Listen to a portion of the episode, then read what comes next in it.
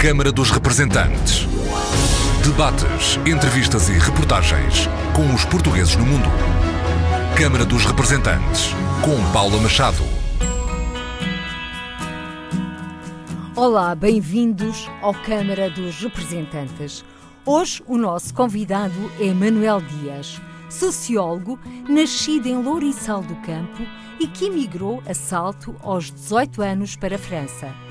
Já lá vão 54 anos. Eu reivindico-me como cidadão do mundo, mas o facto de ser cidadão do mundo não deixa de ter carinho, afeição para o meu país de origem. Não me deixa ter respeito e ser um ator no país de acolhimento. Não me deixa de ser europeu. Ou não podemos opor as diferentes identidades. O homem e a mulher, o ser humano, é sempre uma complementaridade. Nós não nos devemos fechar, porque é porque nós nos fechamos. Nestas identidades fechadas é que o mundo está perdido como está atualmente. Presidente do Comitê Francês, Aristides de Sousa Mendes, presidente da Associação Aquitânia e membro do Conselho Científico e de Orientação do Museu da Imigração em Paris, Manuel Dias é autor de vários livros. O Caminho do Destino é um dos seus muitos poemas.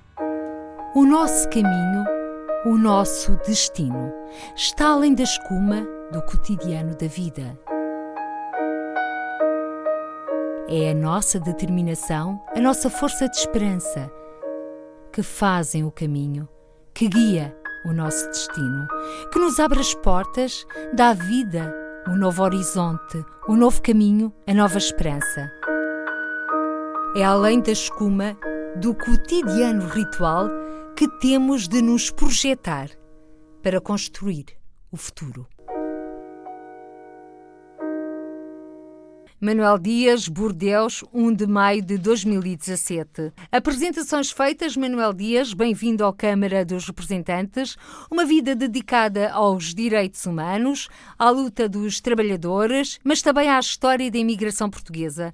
Manuel Dias, como começou a missão que chamou a si do resgate da história da imigração portuguesa em França? Havia uma necessidade de dar visibilidade àquilo que aconteceu, primeiramente para que os nossos filhos tivessem conhecimento disso e compartilhar com a sociedade francesa. Mas também, tomada de consciência que eu fiz sobre a problemática e a importância da história, da memória e da imigração, sei, à volta da comunidade portuguesa em França, outras comunidades já se tinham apropriado dessa questão, os arménios, os italianos, os espanhóis e outros mais, e como sempre, nestas questões delicadas, a nossa comunidade estava mais atrasada, quer dizer, tinha menos antecipado essa questão. Portanto, quando surgiu nos anos 90 o debate em França sobre a questão da história da memória da imigração, eu considerei, com alguns amigos meus nas alturas estava em Paris, que era determinante que algumas figuras da comunidade portuguesa acompanhassem o processo. Não o processo da memória dos portugueses, mas o processo da memória da imigração em França. Nós não quisemos fazer, e quando se abriu o museu em Paris, não é um museu das comunidades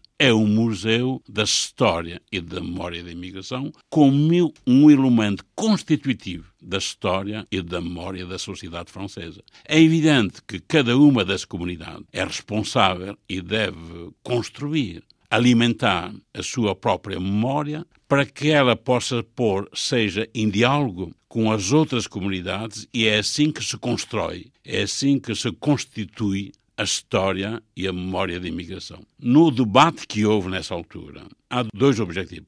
O primeiro, um debate polémico de oposição entre memória e história. São duas coisas distintas, mas são duas coisas inseparáveis. É evidente que são duas disciplinas diferentes. A memória solicita a emoção, o vivido. A história é mais rigorosa. Não pode haver história sem memória e não há história construída, a interpenetração entre diálogo, história e memória é determinante. E ultrapassamos isso, porque houve, houve, ali uma polémica para saber o que é que era mais importante. Era a memória e era a história. São as duas. Uma não faz sentido sem a outra. Não pode existir sem a outra neste aspecto. Tendo em conta essa simbiose, o que é que o leva depois a participar em todas estas instituições, associações? O que é que o empurra O que é que me empurra para este domínio é que havia e há em França, como noutros países da Europa, um perigo grave, que é a importância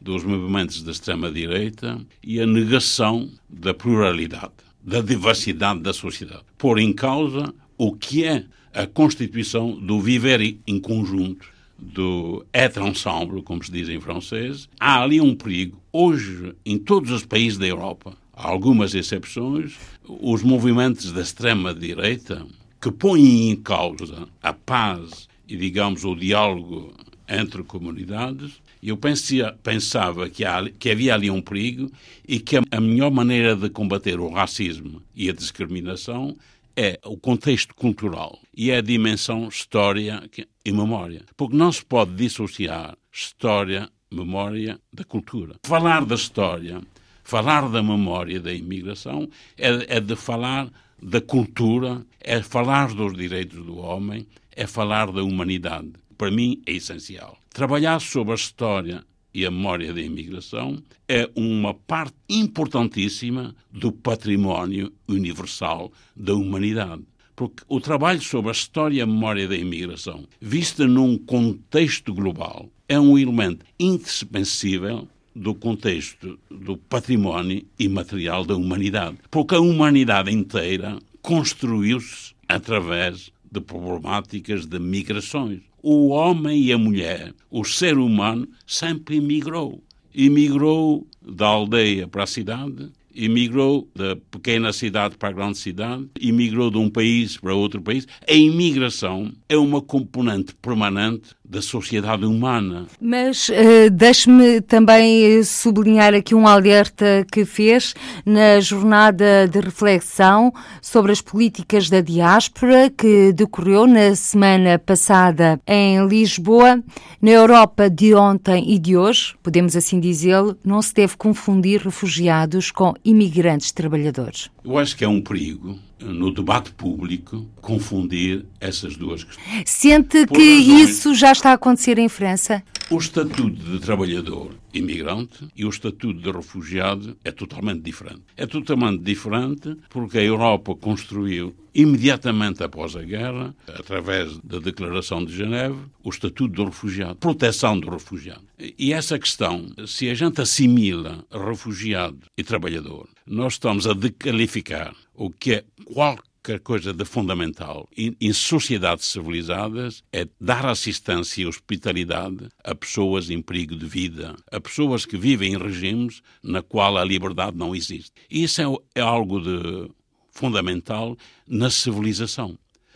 Um, uma pessoa que sai do seu país ou que sai de um contexto de guerra está em perigo de vida. Um imigrante procura condições de vida melhor, é evidente que aspira outras condições, mas não está em perigo de vida. E tem que distanciar essa questão, não para opor, mas para que haja uma diferença, porque hoje o perigo é que se aplique aos refugiados a política de fechar as fronteiras, de negar às pessoas em perigo de vida o direito de hospitalidade, de assistência e de proteção. E agora Manuel Dias colocou o dedo na ferida, fechar as fronteiras. Na altura, quando imigrou a Salto, corria o ano de... 1964. 1964, portanto, há 54 anos, ainda existiam fronteiras, fronteiras físicas.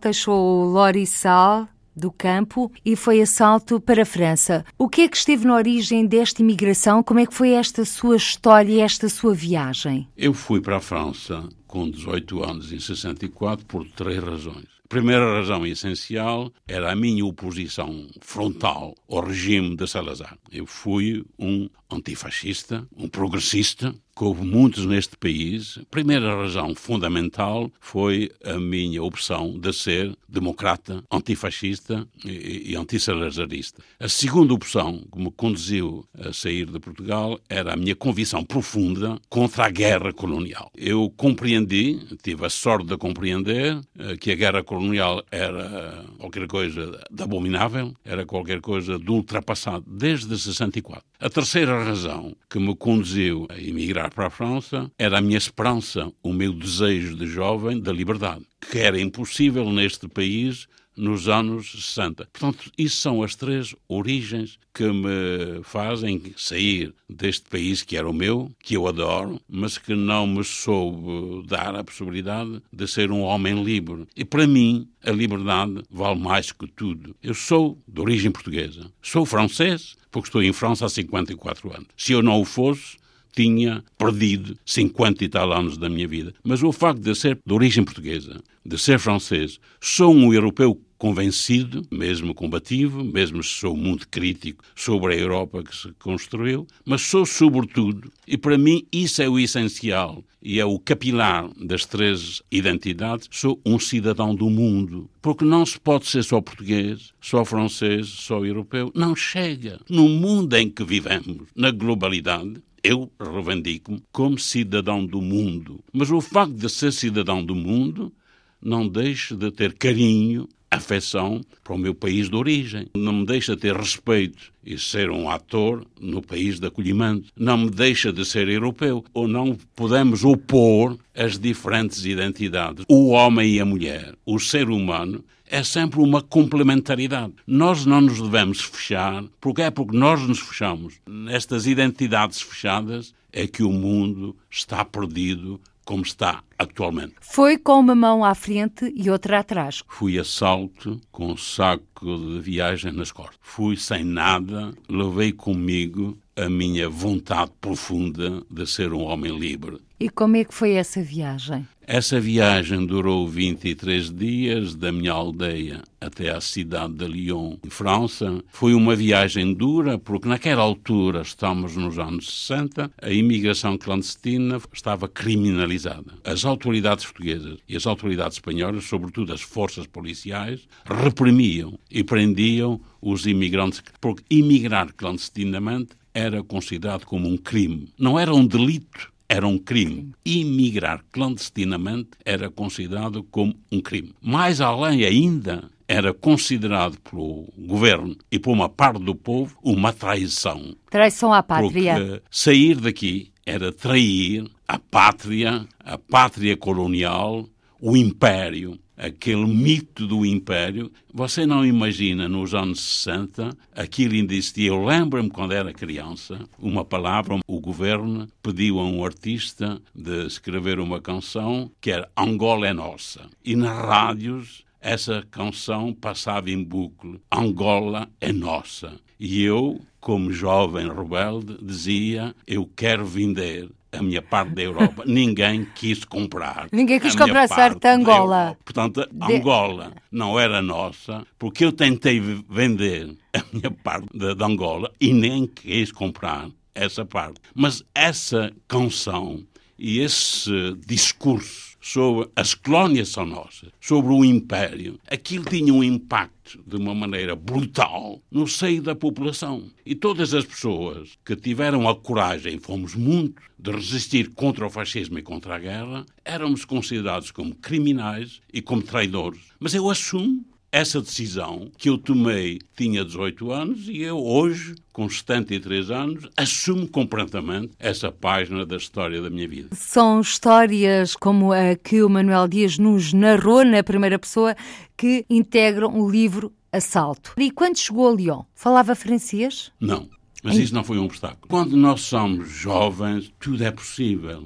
E eu penso que o povo português, como o povo chinês, tem uma capacidade de, adaptação. Os chineses também têm isso. Os gregos também tinham isso. Outros povos têm um no menos. Mas eu penso que o povo português mas isso faz parte da nossa ADN. Temos esta capacidade de estar bem no mundo, estar bem no mundo com a saudade, estar bem no mundo com este sentimento de ter perdido alguma coisa que eu adoro a maneira como o meu grande amigo Eduardo Lourenço recorda, a casa que nos falta, mas que não nos impede de viver. Essa saudade esteve sempre presente em mim, o que revela que há em mim um bocadinho deste Portugal querido. O seu labirinto da saudade, Manuel Dias.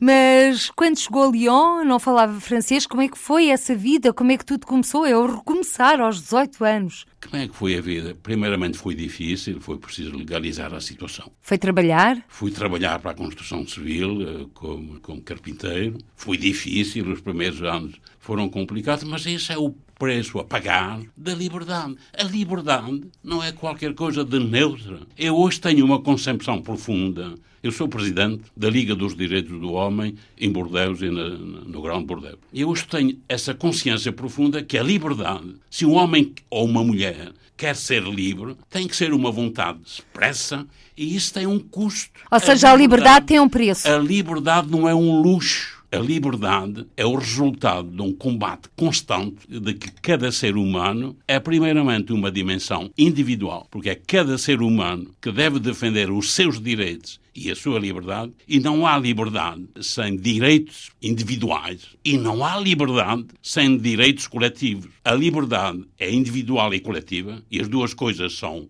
uh, misturam-se, e a liberdade é um elemento fundamental da democracia. Não há democracia sem liberdade, e não há democracia sem desenvolvimento. São essas coisas fundamentais que eu compreendi e foi isso que me deu a, a, aquela força necessária para ultrapassar as barreiras e para ser um homem livre. Quando a gente quer a liberdade, encontra em si mesmo uma energia. Eu, quando refleto nessas coisas, eu digo que efetivamente era preciso ser um bocado louco mas são os loucos que fazem a sociedade. Estava a ouvir Manuel Dias e estava também aqui a pensar noutras uh, situações, e aliás, numa canção são os loucos de Lisboa. A loucura mas... é um elemento fundamental e a poesia permite um, aos seres humanos de ultrapassar o cotidiano. Se nós estamos fechados nos problemas do cotidiano, não conseguimos respirar. O que nos permite respirar, ter uma respiração, é a cultura, é a loucura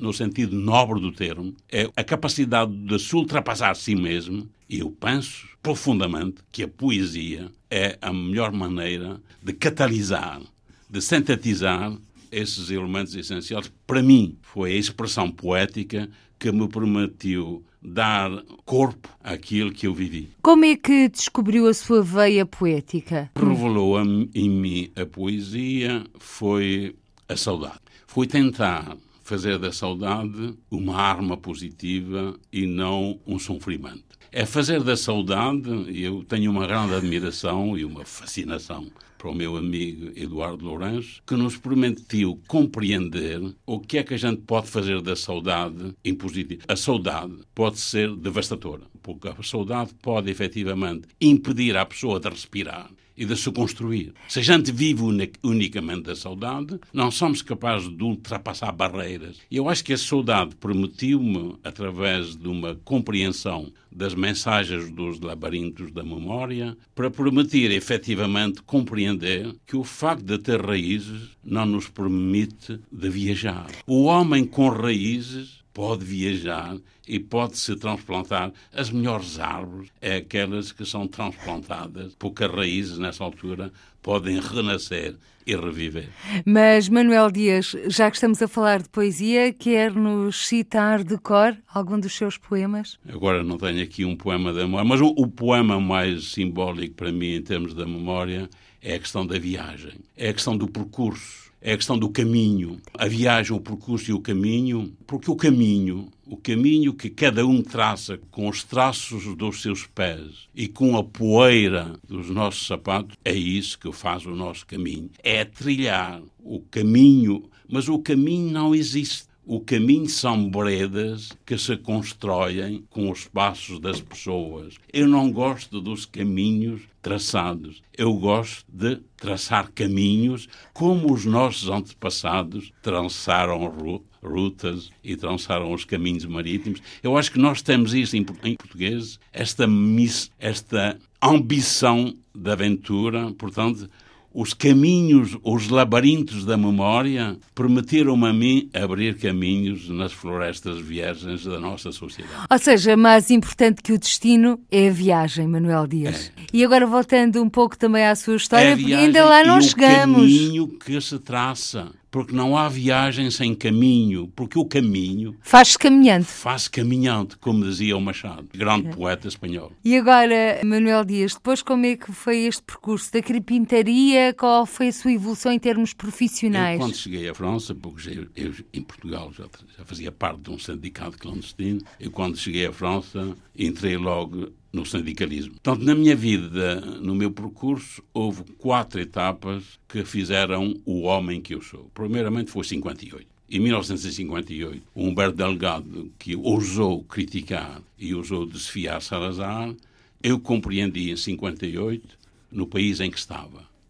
Eu era jovem, tinha 12 anos, mas compreendi em 1958 que algo de importante se estava a passar. As eleições de 1958, a atitude, a coragem do Humberto Delgado foi, para mim, a primeira luz que se acendeu no meu percurso. Segundo, foi maio de 68. Eu estava em França quando aconteceu essa revolta popular e estudante. Eu vivi isso em profundidade e uma parte importante da minha cultura crítica vem de 68. Na altura tinha 22 eu anos. participei ativamente como sindicalista e como jovem católico progressista em meio de 68. Em meio de 68 vai-me dar as chaves de compreender o que era o combate dos trabalhadores, o que era o combate de um povo pela liberdade mas que era também porque eu participei, eu estava em Colmar nessa altura, e participei numa grande manifestação em Estrasburgo, e houve uma grande manifestação no ponto da Europa entre Estrasburgo e Kehl,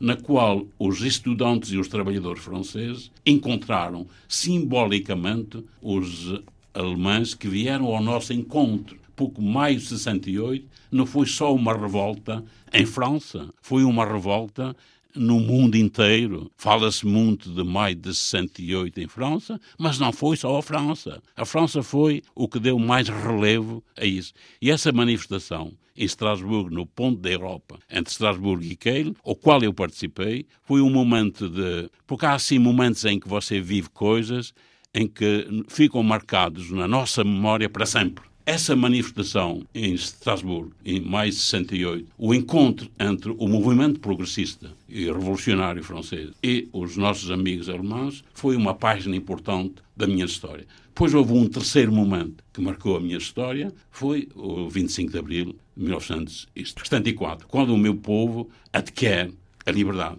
Quando eu compreendo que a liberdade também podia ser qualquer coisa de possível no povo, na nação, no país de onde eu tinha nascido.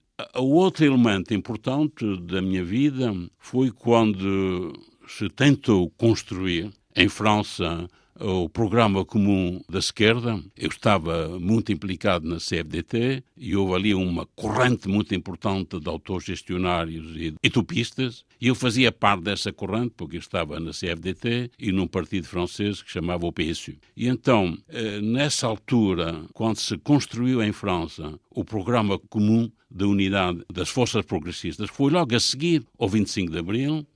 Portanto, são etapas assim que constroem as pessoas que nós somos. Nós somos o produto de momentos vividos. Nós não somos. Eu penso que o ser humano não é desencarnado. Nós podemos. Está a citar indiretamente Ortega y Gasset. O homem é ele e as suas próprias circunstâncias. E nós somos o produto destas circunstâncias. E se nós não compreendemos isso, não temos a dimensão do coletivo. Nós não somos só um indivíduo. Um indivíduo só é um indivíduo pobre. Um indivíduo que é, acredita na força dele, mas que a sabe compartilhar com os outros, é um elemento da humanidade. Porque há, houve pessoas extraordinárias, solitárias, que brilharam no mundo, mas que foi um diamante na multidão. Eu quero ser um cidadão coletivo. E ser um cidadão coletivo é compartilhar o que a gente chama os valores universais.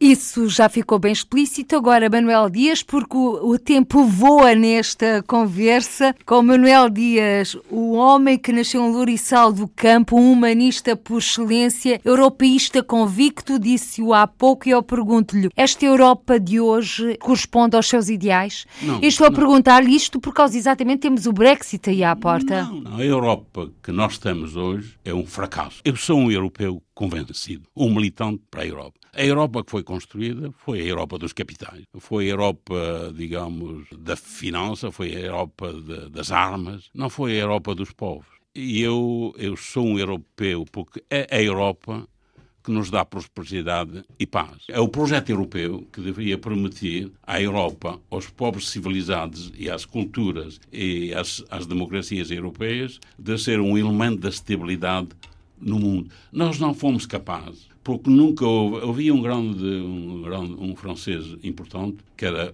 Jacques Delors, que, que sonhou, que sonhou com a Europa social sonhou com a Europa da cidadania, sonhou com a Europa dos povos. E é essa Europa que eu desejo, mesmo se eu compreendo que isso é mais fácil a dizer que a fazer. A Europa que foi construída com interesses e com estratégicas de lobbyingos, não é essa Europa, porque não é essa Europa e não é esse projeto societal que eu quero para o mundo. Quer ser um europeísta egoísta.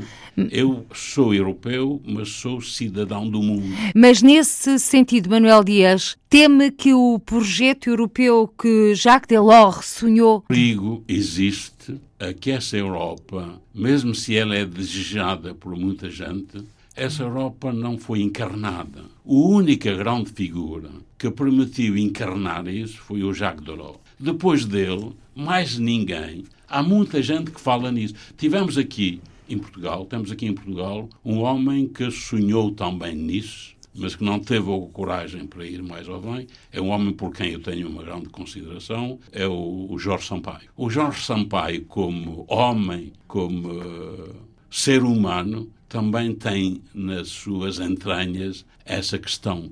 Mas não foi capaz, primeiramente em Portugal e depois no mundo, de emergir. Mesmo se ele tem essa convicção. Não mim, conseguiu colocar pessoas, em prática. As duas pessoas que tentaram dar corpo a essa mensagem foi o Delors e o Sampaio. E agora vamos fazer a comparação deste projeto europeu sonhado e não concretizado com o 25 de abril de 74. Acha que se cumpriu os desígnios da Revolução dos Escravos? Não, nunca se cumpriu os desígnios porque o sonho de um povo vai-se sempre esbarrar com os interesses de uma minoria. E em política, o que domina na política é o oportunismo. A maior parte dos políticos não são homens ou mulheres de convicções, são homens ou mulheres de aparelhos. E a maior parte do tempo as pessoas confundem servir e servir-se. A política que eu admiro e que eu pratico é servir. E não é servir-me da política para os meus interesses ou para a minha carreira. E é a diferença entre os grandes, grandes figuras e os homens de aparelho. Para mim, o Mário Soares, que foi um grande líder, o Mário Soares foi uma pessoa que encarnou uma época em Portugal, mas foi um oportunista. Ele geriu a carreira dele, ele geriu efetivamente de uma maneira brilhante a transição para a democracia em Portugal. Eu tinha muito mais admiração o Álvaro Cunhal que para o Mário Soares, mesmo se eram duas pessoas de, de, respeito, o Álvaro Cunhal era mais um homem de convicções. O, homem, o Álvaro Cunhal era um grande intelectual. Era um homem com convicções que eu não compartilhava, porque eu não sou comunista, mas tenho um grande respeito porque foi o combate daquele homem. E o, o Álvaro Cunhal era um intelectual e era um homem que tinha uma visão para o seu povo numa dimensão universal, que não foi compreendido no seu próprio aparelho. Porque o Álvaro Cunhal, como intelectual, sofreu muito, mesmo no seio do Partido Comunista. Porque as grandes figuras as pessoas que têm um carisma importante não se conformam com os aparelhos. Eu, para mim, o aparelho não é isso a democracia. A democracia são os valores. Os aparelhos são necessários para gerir a gestão do poder. Vamos então agora para as ações concretas em que o Manuel Dias tem estado envolvido. O Manuel Dias é membro do Conselho Científico e de Orientação do Museu Nacional de Imigração, em França, que está em Paris. É presidente da Associação Aquitânia e é também presidente do Comitê Francês de Aristides Sousa Mendes. E vamos começar pelo Museu de Imigração em França, nomeadamente sobre a presença portuguesa, porque curiosamente, Manuel Dias, dois dos que participaram com trabalhos e estão visíveis nesta presença portuguesa no Museu de Paris, no Museu de Imigração, já nos deixaram. Eu queria recordar aqui um grande amigo meu, que era o José Batista de Matos, que foi um militante excepcional um homem de convicções, um verdadeiro cidadão do mundo, o Batista de Matos ofereceu uma parte da memória dele ao museu está presente no museu. A melhor visibilidade na exposição permanente é o testemunho do Batista de Matos, que é o testemunho de um trabalhador imigrante de ocorrência português na construção do metro em Paris. E eu estou muito orgulhoso, cada vez que vou ao museu, não posso ir ao museu sem ir a ver a parte consagrada ao Batista. É a minha maneira de continuar em comunhão com este homem com quem eu partilhei valores, fomos membros do Conselho da Comunidade e tivemos combates comuns, mesmo se às vezes podia haver divergências entre nós, mas é isso a democracia. A democracia é ser capaz de ultrapassar as nossas divergências num respeito mútuo e eu sempre vi no Batista um homem de escuta e de respeito. A outra pessoa que nos faleceu há três dias, que não era português, mas que era talvez mais que alguns portugueses, que era o Gerard Blancourt, que ele era de origem haitiana, da Haiti, veio para a França jovem, era um militante da CGT, um homem que compreendeu a miséria do trabalho e a necessidade de dar uma palavra ao mundo do trabalho, ao mundo dos trabalhadores. E o Geraldo Blancourt, como fotógrafo, tinha uma missão na CGT, encontrou os portugueses na estação de Australides e teve essa curiosidade de dizer de onde é que vem este povo? Este povo que ele tinha sonhado quando era criança, que era um povo civilizador, um povo das conquistas, um povo marítimo. Então interrogou-se, mas como é que este povo grande, imenso, também está aqui a sofrer? O que é que aconteceu para que estes filhos desse grande povo tenham que emigrar como pobres imigrantes? E isso interrogou o Blancourt, jovem, nos anos 60. O Blancourt decide, porque era um homem de coragem, vir a Portugal e fez uma quantidade de fotografias ali na zona de Chaves, que são fotografias maravilhosas, que dão a compreender o Portugal que nós deixamos. Porque nós não podemos interpretar, ter uma leitura da história se não compreendemos de onde saímos. E as fotografias do Geraldo Bancourt, lá no Minho, par do Minho e do Trás-os-Montes, fazem-nos penetrar, fazem-nos conviver com as aldeias de onde nós saímos, com as nossas raízes. Depois o Geraldo Bancourt vai acompanhar os imigrantes portugueses no salto, na passagem clandestina, que durou para muitos entre nós entre 15 e 25 dias. A terceira parte do Gerard Blancourt são os portugueses nos bairros de lata e esse património essa memória, eu fiz questão, há cinco anos, de a fazer a querer para o museu. Se hoje as fotografias do Gerard Blancourt estão em Paris, no Museu Nacional, eu tenho a, a feliz uh, orgulho de ter contribuído, de me ter batido para isso. E eu penso que não podemos hoje falar da memória, de falar desse combate para a história, sem falar dessas pessoas que foram timoneiros, como o Batista, como o Blancourt, como outras pessoas que abriram o caminho da história da memória. Não há história não há memória sem caminho. Depois de olharmos esta presença portuguesa no Museu Nacional de Imigração em França, em Paris, eh, na Porta Dourada, como é que se envolve também neste comitê de Aristides Sousa Mendes, na Associação Aquitânia e múltiplas associações e instituições na Liga dos Direitos, já o explicou, dos Direitos do Homem, Bordeaux e em Lyon, mas como é que é isto de envolvimento? No fundo, uh, faz parte do caminho. Faz parte do caminho, porque a gente, quando. Foi-se envolvendo e quando, quando eu preciso, já lá estava. Quando a trilha o caminho, abre novas perspectivas. Porque se você vai, vai para um caminho já feito, você uh, não faz caminho, você, você segue o caminho. É preciso fazer caminho. E quando se abre caminhos, tem-se um horizonte vasto.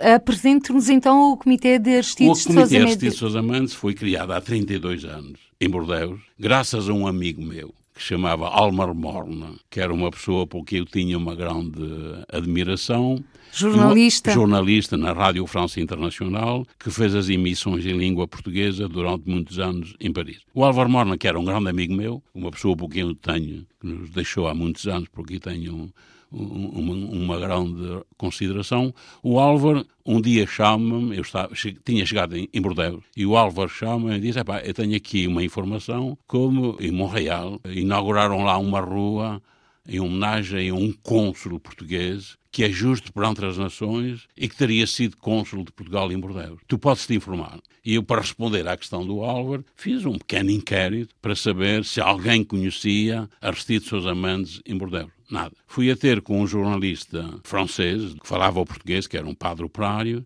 e com esse padre operário, que também já faleceu, Jacques Rivière, tentámos efetivamente fazer uma pesquisa ir mais longe e, efetivamente, em Bordeaux ninguém tinha um mínimo de noção que em 1940 uma figura importante tinha salvo naquela cidade uma, perto de 30 mil pessoas. E quando eu descobri essa história, que me foi depois mais alimentada por Álvaro e por outras pessoas que vieram a Bordeaux dos Estados Unidos eh, e do Canadá, nós compreendemos a importância desse homem. E houve um trabalho imenso, há 32 anos, que nós estamos a fazer este trabalho, abrir caminhos, abrir perspectivas, compartilhar, sensibilizar as pessoas que 1940 foi uma tragédia, foi a Segunda Guerra Mundial, foi o Holocausto, que foram coisas terríveis e que nós não nos podemos construir, nós não podemos ser cidadãos do mundo ocultando a memória. Aquilo passou-se em Bordeaux. E eu estava em Bordeaux e eu considerei que, como cidadão europeu e universal, que era importante revelar ao mundo a história desse homem. Com quem eu, aquilo que me liga aos seus amantes são duas coisas. Primeiro, o humanismo dele. Segundo, efetivamente, o gosto que ele tinha da liberdade. Terceiro, a coragem que aquele homem teve.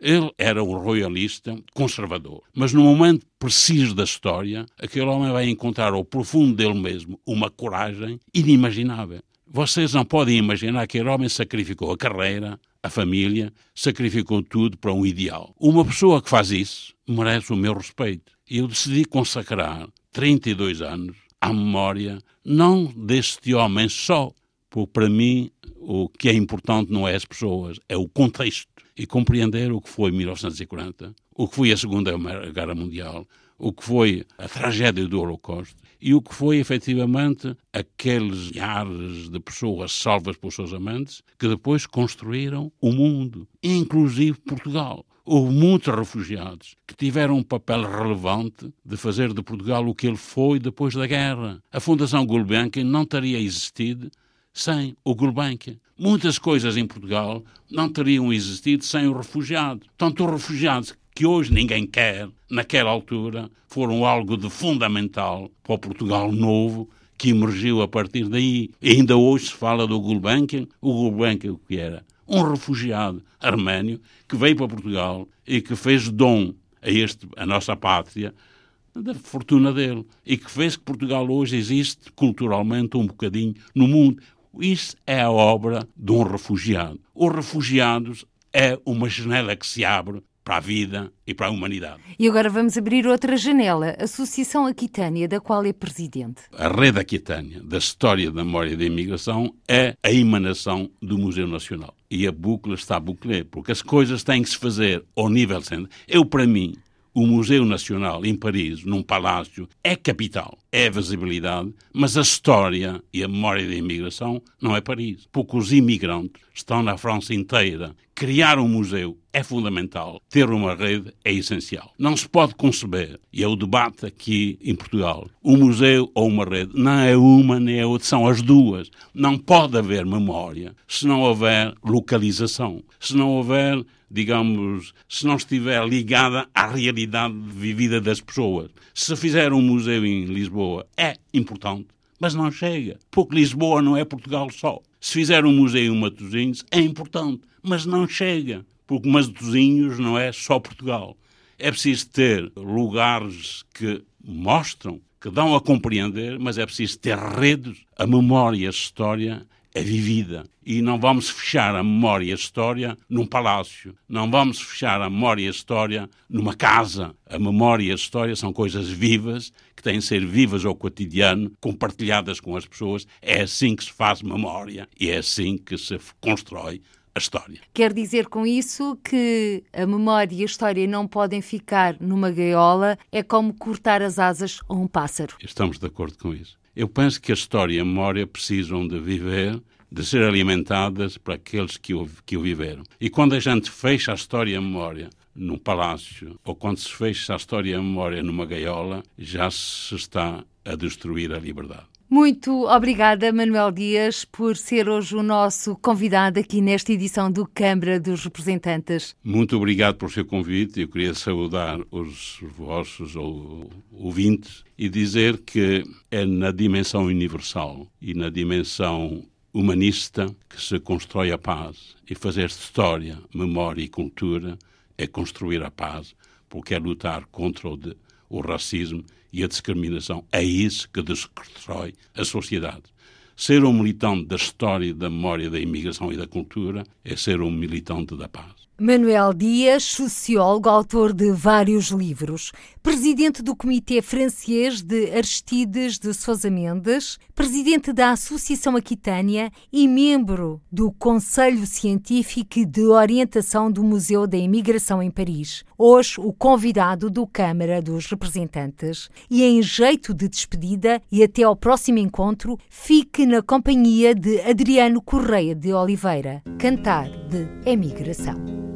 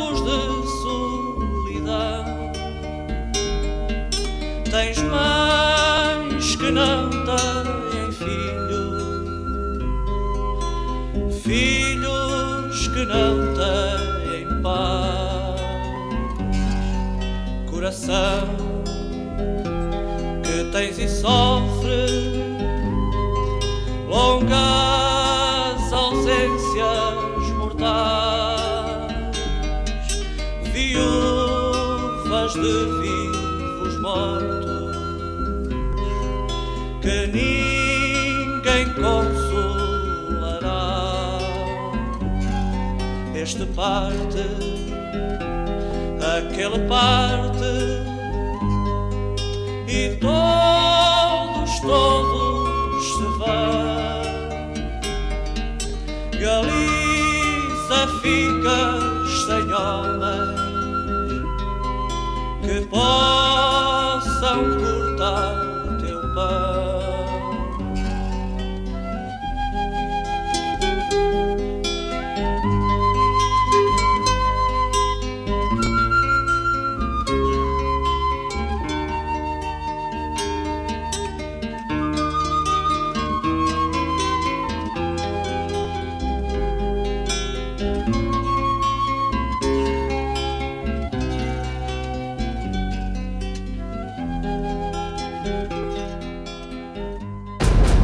Câmara dos Representantes.